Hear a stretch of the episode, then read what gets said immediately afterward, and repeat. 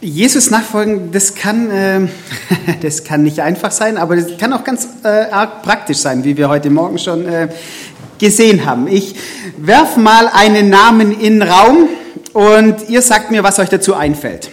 Okay? Franziskus. Franz, Franz ja. Gut, was fällt euch noch zu Franziskus ein? Papst, genau. Der neue Papst von der katholischen Kirche. Jawohl. Ähm, und wir wollen uns heute ein bisschen das Lebensbild von diesem Franziskus anschauen. Also nicht vom Papst, sondern äh, von dem, aufgrund dessen er sich den Namen gegeben hat. Aber lasst mich noch ein bisschen äh, auf, den, auf den Papst eingehen. Weil die Welt war ziemlich überrascht, wie er aufgetreten ist. Äh, Spiegel Online konnte man ein Video ansehen und dort heißt, er schüttelte die Hände und begrüßte die Menschen mit Herzlichkeit. So präsentierte sich der neue Papst Franziskus. Mit seiner direkten und bescheidenen Art scheint er die Herzen der Menschen zu erobern. Die Kluft zwischen arm und reich war stets sein Thema. Der Sohn eines italienischen Einwanderers sucht die Nähe des Volkes und engagiert sich für die Armen. Die Kirche soll rausgehen auf die Straße, statt sich nur mit sich selbst zu beschäftigen. So sein vorsichtiger Neuanfang oder die Frankfurter Allgemeine Zeitung Ende März. Zu Beginn der Osterfeierlichkeiten hat Papst Franziskus sich am Gründonnerstag abermals für neue Wege in der katholischen Kirche stark gemacht. In der Krisa-Messe im Vatikan rief das Kirchenoberhaupt die Priester auf, ihre Kirchen zu verlassen und sich zu den Menschen zu begeben. Die Priester sollten dynamischer werden, an die äußeren Ränder der Gesellschaft gehen und das Evangelium denen verkündigen, die überhaupt nichts haben, sagte Franziskus. Zahlreiche Priester seien angesichts der Verweltlichung der Gesellschaft verbittert und verkämen zu Antiquitätensammlern. Ein Priester aber, der nicht mehr aus sich selbst herauskommt, werde anstelle eines Mittlers zwischen Gott und den Menschen zu einem Verwalter. Am Donnerstagabend setzte Franziskus selbst ein Zeichen. Erstmals feierte ein Papst eine Gründonnerstagsmesse in einem Jugendgefängnis. Dabei wusch er die Füße von zehn männlichen und zwei weiblichen Häftlingen. Bei den beiden jungen Frauen handelte es sich nach Angaben aus dem Gefängnis um eine katholische Italienerin und eine muslimische Serbin. Warum nennt sich der neue Papst Franziskus? Äh, Bergoglio ist Jesuit und die Jesuiten begrüßen, äh, gehen auf ihren Gründer Ignatius von Loyola zurück. Der hat so im 16. Jahrhundert gelebt und der war so der, einer der, der Mitbegründer äh, der, des Jesuitenordens. Und Ignatius von Loyola, der hat versucht, in der Nähe Gottes zu leben und hat da so geistliche Übungen entwickelt, wie er mit Gott leben kann.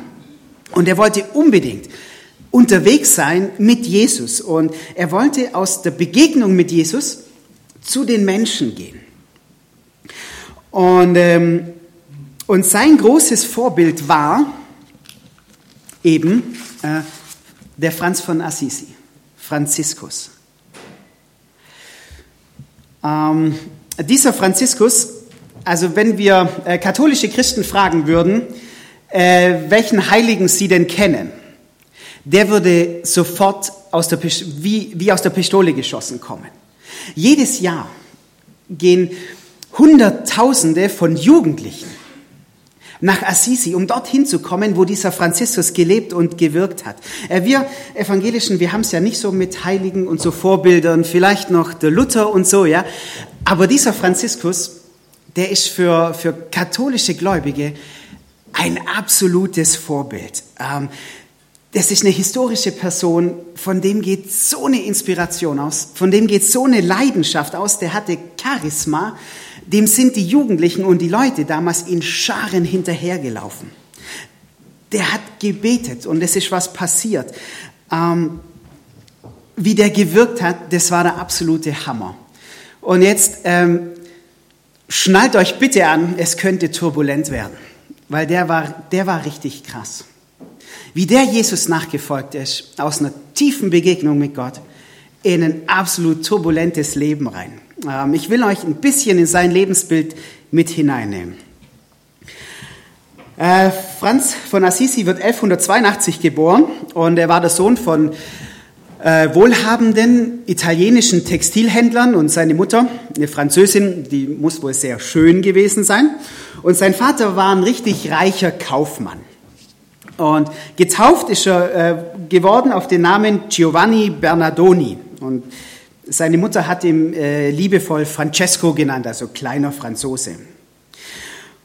Äh, und er wuchs in einer sehr wohlhabenden Familie auf, wurde verwöhnt ohne Ende. Äh, sein Vater hat ihn gehütet wie ein Augapfel, hat ihm eine absolut die beste Schulbildung gegeben, die man nur haben kann. Äh, Erziehung, super gut. Weil er wollte, dass sein Sohn irgendwann sein Geschäft übernimmt. Und der hatte einfach alles, der äh, Franziskus. Äh, dem ging es richtig gut. Ja? Also der hatte immer die tollsten Kleider, klar, sein Vater war Textilhändler. Also dem hat's an überhaupt nichts gefehlt. Der hat alles gehabt, was er gewollt hat. Und er konnte den, sein, jeden Tag einfach ähm, genießen. Und das hat er dann später in seiner Jugendzeit auch ähm, getan. Ja, also in seiner Jugendzeit tauchen diese zwei Ws auf, Weiber und Wein. Ja, und das hat er genossen in vollen Zügen. Also beides. Ähm, der ist mit seinen Freunden rumgehangen und wirklich, da ging es ab in dem seinem Leben ohne Ende. Aber er war auch großzügig. Ja? Also wenn er immer so ein paar Arme getroffen hat, dann hat er denen auch Geld gegeben. Aber das war der absolute Lebemann. Und äh, Franz und, und seine Freunde, die haben von, von Ruhm geträumt von Ehre und haben sich immer so mit Ritterwerden beschäftigt und sie wollten äh, einfach Ruhm und Ehre äh, irgendwann kriegen. Und eigentlich war er jeden Tag damit beschäftigt, hey, wie kann ich es zu was bringen, äh, dass die Leute zu mir aufsehen. Und er wird dann mal ziemlich krank, eine längere Zeit der Krankheit, und da merkt er sowas wie, wie Langeweile oder Leere in, in, in seinem Herzen und er fragt sich, ist die Leere in meinem Herzen denn alles, was für mich bleibt? Gibt es nichts Besseres, nichts Höheres, etwas, das bleibt? Und dann hat er ja diesen Traum vom, vom Rittersein. Und weil man als Ritter Ruhm und Ehre erlangen konnte, ist er eben Ritter geworden. Und er schloss sich einem Edelmann aus Assisi an, um im päpstlichen Heer in den Krieg zu ziehen. Aber zum Kämpfen ist er nicht großartig gekommen, weil er wieder krank geworden ist. Er ist ins Gefängnis gekommen, gefangen genommen worden. Und dort im Gefängnis ähm, begegnet Gott ihm zum, zum ersten Mal. Eine Stimme sagt zu ihm, warum dienst du dem Knecht statt dem Herrn. Und Franziskus schildert so seine Pläne vom Rittertum und von tapferen, heldenhaften Kämpfen und gestand einfach seine Träume von dem Ideal, das er darstellen wollte und von Ruhm und Ehre und seiner Sehnsucht, dass was bleibt. Sehnsucht, das sein Leben überdauert. Und dann wird er gefragt, wer kann dir denn Besseres tun? Der Herr oder der Knecht, also der Papst? Und Franziskus gab zur Antwort, der Herr. Und dann kam es wieder zurück, warum verlässt du dann um eines Knechtes willen den Herrn und wegen eines Armen den Reichen? Und darauf antwortete er wieder, was willst du, Herr, dass ich tun soll? Kehre zurück in deine Heimat denn ich will dein Gesicht, also das, was du jetzt gerade von mir bekommen hast, in einer geistlichen Weise erfüllen. Franziskus gehorcht dem Erlebten und geht noch in der Nacht geht er zurück nach Assisi. Aber was hat es geheißen, nach Assisi zurückzugehen? In, in Assisi und um Assisi herum herrschte Gewalt zwischen den Städten, in den Städten. Überall, wo man hingeschaut hat, so, soziale Ungerechtigkeit, Armut. Um die Bettler und Armen hat sich niemand gekümmert. Jeder hat nur geguckt, dass er durchkommt und hat auf sich geschaut. Ähm, den Frauen damals ging es richtig schlecht. Frauen hatten überhaupt keine Stimme. Da war Kochen, Putzen, Kinder. Das war so das Ding. Und die Kirche selber, die war am Bröckeln. die war am Inneren zerfallen. Aber in ihm hat sich eine innere Wandlung vollzogen. In ihm ist was passiert. In dieser Lebenskrise und in diesem Miteinander mit Gott hat sich in, sein, in seinem Innern was verändert. Ähm, ja, ich glaube, dass, dass viele von uns diese innere Verwandlung kennen. Wir bekommen eine neue Gesinnung, eine neue, neue Richtung. Aber das, was beim ähm, Franziskus passiert ist, das hatte nochmal eine, eine ganz andere Dimension, nämlich eine Dimension, die, die ins Leben gegangen ist. Und ich möchte euch eine Begebenheit ähm, vorlesen, äh, also dort in Assisi war, wie diese Begegnung sein, sein Leben nach außen verändert hat, wie das sichtbar geworden ist. Bald nachdem der junge Franz von Assisi zum Glauben gekommen war, spürte er, wie Gott zu ihm sagte, Franziskus, die Dinge, die du im Fleisch geliebt hast, also in deinem Leben ohne Gott, die wirst du jetzt verachten. Und die Dinge, vor denen dir früher gegraut hat, die werden dir wunderbar süß erscheinen und sie werden dir unbeschreibliche Freude bereiten. Und dann schreibt der Autor von diesem Buch, Gary Thomas, sehr zum äh, Lesen äh, zu empfehlen, äh, schreibt, wenn ein Christ heute solche Worte hören würde, würde, würde er sie wahrscheinlich in sein Tagebuch schreiben und dann wieder vergessen. Oder ein Gedicht oder ein Lied verfassen, in dem er dieses Gefühl feiert. Nicht so Franziskus. Fast umgehend hat er die göttliche Ermahnung auf erschreckend schöne Weise angewendet. Als der junge Christ auf seinem Pferd aus der Stadt ritt, sah er, was er früher am meisten verachtet hatte. Einen Aussätzigen. Ganz abgesehen davon, dass ein Leprakranker grausig aussieht, will auch niemand von dieser Welt abgeschnitten sein. Deshalb machten die meisten Menschen verständlicherweise einen weiten Bogen um Aussätzige. Es war eine der meistgefürchtesten Krankheiten jener Zeit. Und er sagt dann, oder Franziskus sagt dann, während meines Sündenlebens verabscheute ich nichts mehr, als Opfer von Aussatz zu sehen. Er sprudelte aber förmlich über in seinem neu gefundenen Glauben und war voller Freude in seiner Seele. Er wusste, dass er jetzt die Dinge, die er früher verabscheut hatte, lieben und sogar wertschätzen sollte. So entschied Franziskus sich, nicht vor dem Aussätzigen davonzulaufen, wie er es früher gemacht hatte. Stattdessen sprang er von seinem Pferd, kniete vor dem Aussätzigen nieder und küsste dann die Hand von der Krankheit befallen, die von der Krankheit befallen war. Er küsste sie. Franziskus erstaunte den Aussätzigen noch mehr, als er ihm auch noch Geld gab. Aber selbst das genügte ihm noch nicht. Nein, Franziskus war fest entschlossen, das, was er früher verachtet hatte, als wunderbar süß zu empfinden. Er sprang wieder auf sein Pferd und ritt in eine nahegelegene Leprakolonie. Dort bat Franziskus die Kranken um Vergebung, weil er sie so oft verachtet hatte. Nachdem er ihnen Geld gegeben hatte, erklärte er, dass er erst wieder gehen würde, wenn er jeden von ihnen geküsst hätte. Mit Freude ließ er sich von ihren blassen, verkrusteten Lippen berühren. Erst dann sprang Franziskus wieder auf sein Pferd, um seines Weges zu ziehen. In diesem unauslöschlichen Moment ging Franziskus sein Glaube in Fleisch über. Er inspirierte ihn nicht nur, er veränderte ihn. Franziskus erste Bekehrung, die war unsichtbar geschehen und hatte sich nur in seinem veränderten Gesichtsausdruck geäußert. Weiter kommen viele von uns nie. Ein oberflächlicher Sinneswandel als Reaktion auf ein überzeugendes Argument für den Glauben.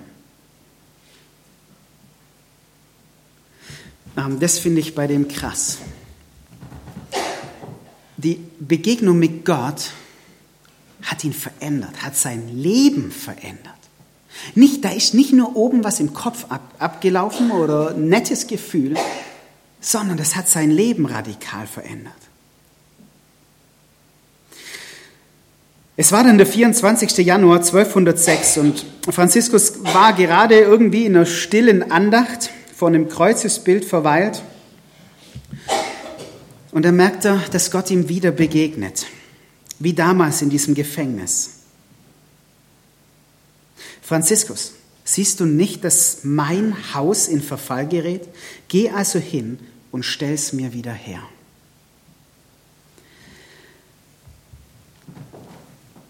Das war sein Auftrag, die Kirche wiederherzustellen.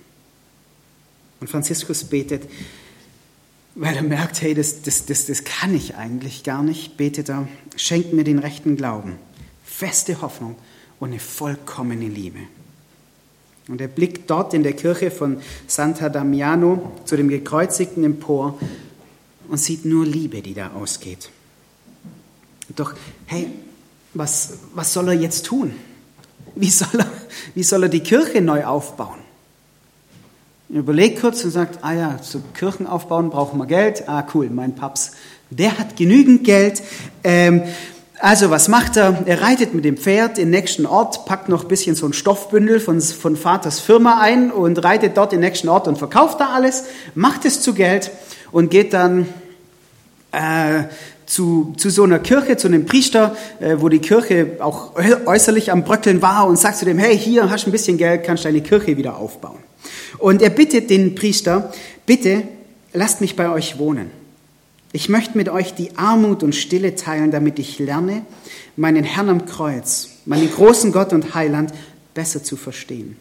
Und der alte Priester lädt ihn dann ein, bei ihm zu bleiben. Und in der Zeit lernt er zu beten, auf Gottes Stimme in seinem Innern zu hören. Doch eines Tages hört er dann draußen einen mächtigen Lärm, Klopfen an der Tür. Und er erkennt die Stimme von seinem Vater. Ich werde ihn zurechtbringen. Franziskus zuckt zusammen. Mein bestes Tuch hat er verschleudert. Ich kümmere mich doch nicht Tag und Nacht um mein Geschäft, damit mein Sohn das mühsam Erworbene an die Bettler und an die Ruinen der Stadt verschwendet. Dem Vater kocht der Zorn. Ich bring ihn zurecht, hört er die Schreie von seinem Vater. Ich will keinen Narren zum Sohn. Er soll so sein wie alle. Er soll so werden wie ich. Interessant, oder? Der Vater war selber getauft und der Vater hat auch seinen Sohn taufen lassen. Aber sobald der Sohn der gesellschaftlichen Norm mit seinem Leben absackt, dreht der Vater durch. Hier merken wir den Unterschied von Religion und echter Nachfolge. Religion ist sowas, ja, ich nehme so alles Gute mit, was mir Gott so geben kann. Ähm, und Jesus setzt sich noch so ein bisschen obendrauf. Nachfolge ist was völlig anderes. Viel radikaler. Ein völlig anderes Leben. Bei Nachfolge ist Jesus kein Zusatz, der zu meinem Leben halt noch so draufkommt, so der, der Punkt aufs, aufs I sondern bei Nachfolge reiht sich tatsächlich mein ganzes Leben in den Weg von Jesus ein. Franziskus merkt, dass er keine Kraft hat, gegen seinen Vater zu stehen und er will aber auch sein Vorhaben nicht aufgeben. Und er flieht deshalb in eine Höhle außerhalb, irgendwo in der Stadt, und er bleibt da so einen Monat in Dunkelheit, Stille, Einsamkeit. Ein Freund von ihm äh, versorgt ihn mit Nahrung und er betet und er redet mit Jesus. Ähm, und er merkt in, in, in dieser Stille, in dieser Ruhe, wie, wie Gott in ihm zu einer Quelle der, der Kraft wird. Und, und jetzt nicht irgendein Heldenmut, sondern er merkt so eine Freude in sich aufsteigen, die, die direkt von äh, Gott kommt. Und wieder eine Begegnung mit, mit, mit Gott. Und die gibt ihm Kraft, sich seinem Vater zu stellen. Er verlässt sein Versteck, kommt zurück nach Assisi und irgendwie erinnert gar nichts mehr an diesen verzogenen, reichen äh, Bettlerjungen, äh, äh, äh Kaufmannsjungen. Er kommt daher, ja, völlig in Franzen, ähm, ja, irgendwie so ein Bettler. Und sein Vater stürzt wuterfüllt auf ihn zu. Und, und er droht ihm Strafe an. er droht ihm oder er verspricht ihm auch alles mögliche, ja, die äh, Zuckerpeitsche-Methode, ja, wenn du das machst, was ich will, dann belohne ich dich und wenn nicht, dann, dann gibt's Ärger und so. Und er steckt ihn in den Keller und ähm, ja, und da hockt er halt wieder, der Franziskus und ja, während der, während der Vater muss dann irgendwie auf Geschäftsreise und seine Mama kriegt Mitleid mit ihm und lässt ihren Sohn dann halt ähm, raus. Und als der Vater von seiner Geschäftsreise zurückkommt, geht er zum Stadtrat und will seinen Sohn anzeigen lassen wegen Diebstahl. Ähm, und dann ist da so eine Versammlung in dieser kleinen ähm, Kirche da. Der Vater und der Stadtrat, Franziskus auch, ähm, da Und Franziskus entgegnet seinem Vater, nein, ich komme nicht mit dir mit. Ich gehöre dem höchsten Herrn. Und im Gespräch mit seinem vertrauten Bischof wird ihm klar, dass er sich von seinem Vater lösen muss. Er muss sich frei machen. Und dann kommt ein Auftritt der ist echt legendär. Also der ist echt absolut, äh, absolut radikal. Also wenn er was gemacht hat, dann hat er es echt gescheit gemacht. So ein bisschen, bisschen, äh, bisschen nur Dinge machen, das hat er nicht gemacht, sondern wenn, dann, dann hat er es richtig gemacht. Und er verschwindet geschwind vor, vor den Blicken aller Leute. Ähm, und dann taucht er wieder auf auf dem Balkon und zwar splitternackt. Legt die Kleider zu den Füßen von seinem Vater und wird frei. Und er sagt, nicht nur das Geld, das meinem Vater gehört, will ich zurückgeben, sondern auch die Kleider. Bis heute habe ich dich mein Vater genannt auf dieser Erde. Von nun an will ich sagen, Vater, der du bist im Himmel. Was er damit sagt, ist, hey Vater, dein Lifestyle, der ist bescheuert. Der ist eine Katastrophe. Ich will so leben wie Jesus. Ich will ihm nachfolgen. Und das richtig. Und nicht nur ein bisschen. Nicht nur Religion. Sondern dem will ich richtig nachfolgen. Und das, was dein Leben auszeichnet, nämlich Reichtum, Firma und, und, und, und, und. Das soll für mein Leben nicht mehr sein. Ich löse mich davon und folge Jesus nach. Ja, und jetzt hat er ja noch seinen Auftrag gehabt. Franziskus, siehst du nicht, dass mein Haus in Verfall gerät? Geh also hin und stell es mir wieder her. Hey, wie hat die Kirche damals ausgesehen? Äh, drei, drei Eigenschaften, die haben die Kirche damals radikal äh, ge geprägt. Eine krasse Machtpolitik. Wenn du oben warst, dann hattest du Macht, Dinge durchzusetzen. Und wenn du unten warst und kein Geld hattest, dann warst du nichts wert. Ein absolut luxuriöser Lebensstil. Ja? Es gab so einen Entschluss, ein Bischof durfte zu einem Konzil nicht mehr als 50 Pferde mitnehmen. Ja, die hätten noch mehr gehabt, aber die haben sie, oh nein, da, da protzen wir nur rum. Also mehr wie 50 geht nicht. Ähm, oder ein ausschweifender Lebensstil.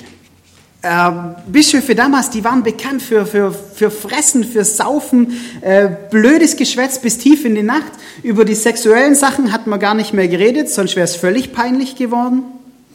Also das, was damals in der Kirche geherrscht hat, das war Macht, Geld, Sex. Und Gott war auf der Suche nach jemand, der ihm radikal nachfolgt, der seine Gemeinde wiederherstellt. Und Franziskus hatte so drei Freunde, und die haben sich überlegt, hey, wie wollen wir jetzt das angehen? Und wie wollen wir Kirche so gestalten, dass es Gott gefällt? Und sie haben Gott gebetet, äh, zu, zu Gott gebetet und gesagt, hey, zeig uns das. Und sie haben gesagt, hey Gott, wir werden jetzt die Bibel lesen und dann sollst du zu uns reden. Und dann haben sie es ganz einfach gemacht, so ein bisschen mit der Adlertechnik, ja. Der Bibelstelle irgendwo aufgeschlagen, mit dem Finger gekreist und zack, zack, runter, ja. Äh, bin ich auch nicht immer ein Freund davon, aber, aber damals war in, in dieser Situation war das, glaube ich, richtig gut. Und Finger kreisen, ja, zack, Matthäus 19, Vers 21. Jesus antwortete, wenn du vollkommen sein willst, dass wenn du so sein willst wie ich, Geh, verkaufe alles, was du hast und gib den Erlös den Armen. Und du wirst einen Schatz im Himmel haben. Und dann komm und folge mir nach. Wow, das war das Erste. Für die Armen sorgen. Für die da sein. Okay, das war Ihnen noch nicht genug. Adlertechnik. Runter. Lukas 9, Vers 3.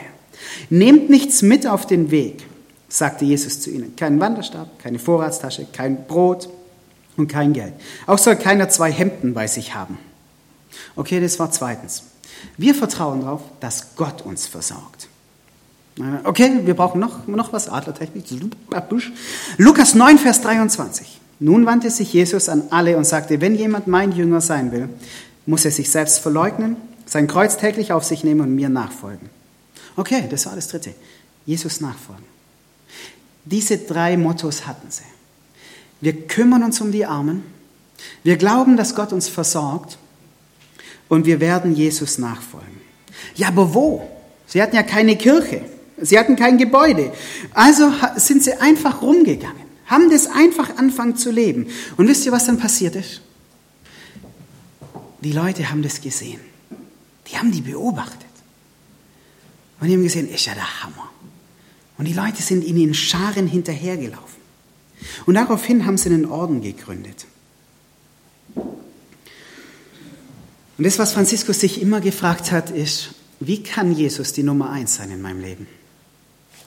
Wie kann Jesus an erster Stelle stehen? Was ist in meinem Leben, das mich von ihm trennt? das meine Beziehung zu ihm beeinträchtigt. Diese Dinger, die sind ja alle nicht schlecht. Handys und so und VfB-Dauerkarte ist ja alles nicht schlecht. Aber Franziskus Frage wäre gewesen, hilft mir das Jesus nachzufolgen? Und wenn nicht, okay, let it go. Was brauche ich noch? Der Hammer, oder? Das war krass. Das war radikal.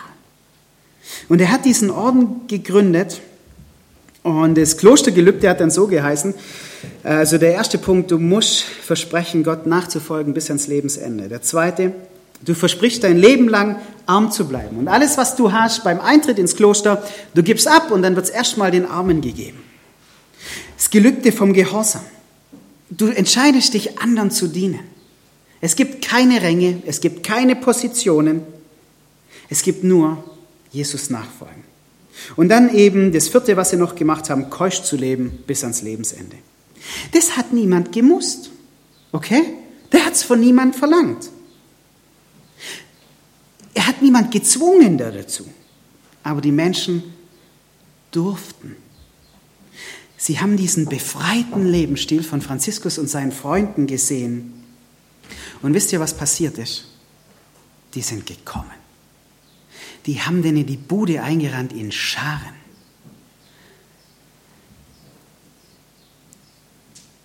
Weil die diesen befreiten Lebensstil gesehen haben. Wie die gelebt haben. Weil die das nicht gekannt haben. Und die haben gesehen, wie fröhlich die waren. Und die haben gesehen, wie glücklich die waren. Wir denken immer, ja, ich bin fröhlich, wenn ich das und das und das und das habe. Die hatten gar nichts. Und die haben eine Freude, eine Fröhlichkeit ausgestrahlt, dass alle Menschen sich gewundert haben und gesagt, hey, das wollen wir auch. Die haben eine Gesellschaft geschaffen innerhalb dieser Gesellschaft, die radikal anders war. Und die Leute haben das gesehen. Ja, hey, das wünschen wir uns auch. Wir möchten auch so leben.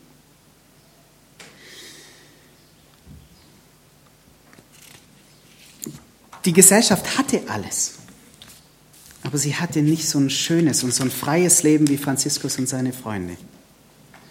Und wisst ihr, dieser radikale Lebensstil von ihm und seinen Freunden, das hat die Gesellschaft verändert.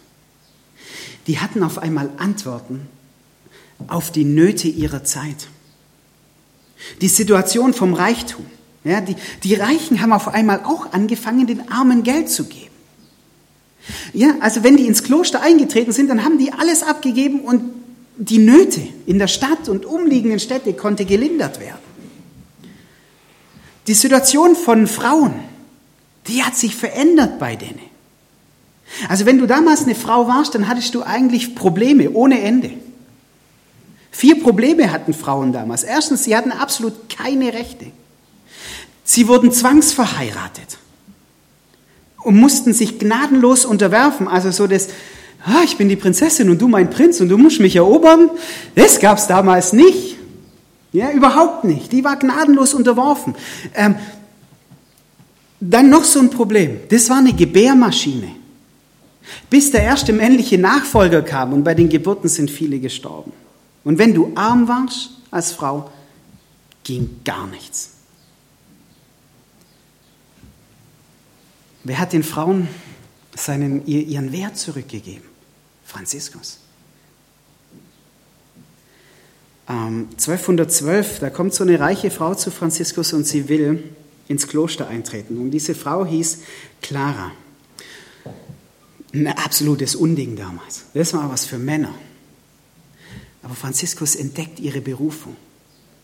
Und er gibt ihr ein Kloster und er gibt ihr einen Orden. Und damals gab es dann zwei Gründe für Frauen, ein edles Leben zu führen. Entweder du wurdest eben reich geboren oder du bist ins Kloster gegangen. Aus dieser Clara wurden die Clarissa. Die haben zurückgezogen gelebt, haben viel gebetet. Äh, mal, mal ein paar Fakten dazu. Also 1212 ist sie zu Franziskus gekommen. 1253 gab es schon von den Clarissern 150 Klöster in mehr als fünf Ländern. 1400 gab es 400 Klöster und 2012 gibt es überall auf der Welt 60.000 Klöster. Franziskus hat auch das Problem von der Gewalt gelöst. Ja, weil wenn die ins, in den Orden eingetreten sind, mussten die auch ihre Waffen abgeben. Was meint ihr, wie viele Waffen auf einmal aus dem Verkehr gezogen waren? Die konnten sich gar nicht mehr prügeln, weil sie keine Waffen mehr hatten. Was heißt es für uns heute, Jesus nachzufolgen? Was heißt es für uns heute, Jesus an die erste Stelle zu setzen? Wisst ihr, ich glaube, wir leben in einer Gesellschaft, in der radikales Leben einfach nicht mehr gewollt wird. Klar, wir erleben so Radikalinskis wie die Hamas und was weiß ich und Taliban und ähm, aber die sind radikal drin, Leben zu töten.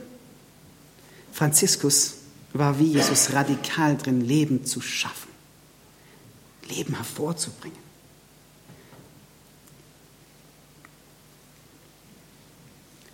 Bringe ich mit meinem Leben Leben hervor?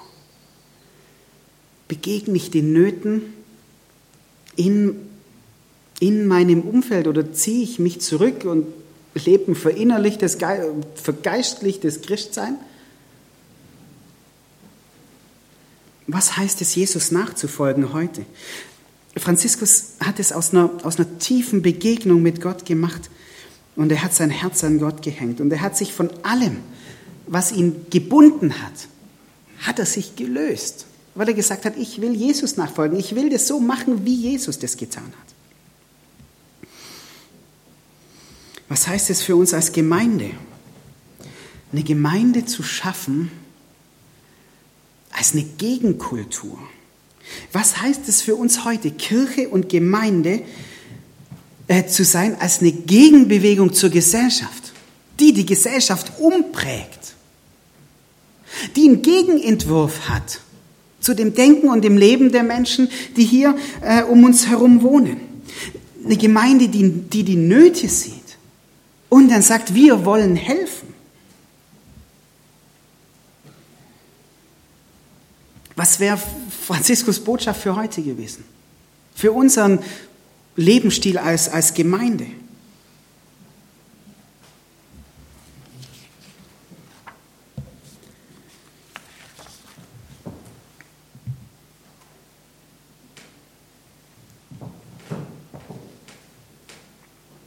Nachfolge für uns persönlich. Und Nachfolge für uns als Gemeinde. Ein Tag bevor Franziskus starb, hat er sich splitternackt auf den Boden gelegt mit den Worten, Gott, da bin ich. Ich habe kein Geld, nackt bin ich gekommen und nackt werde ich dir begegnen.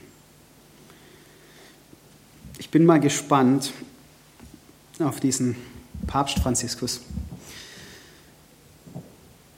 mal gucken, wie der viele Probleme und Nöte angeht, soziale Ungerechtigkeit. Aber wisst ihr was, was ich noch gespannter bin? Ähm, auf uns, auf mich selber.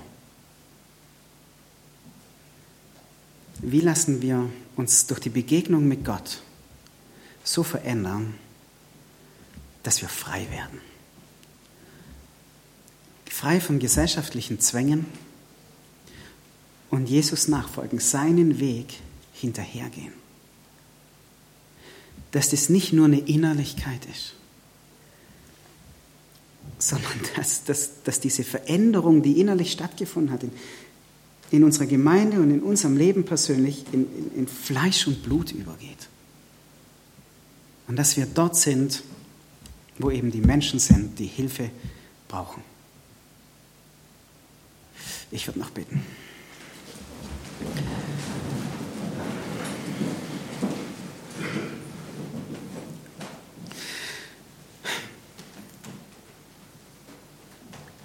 Jesus, ich, ich könnte mir schon vorstellen, dass du,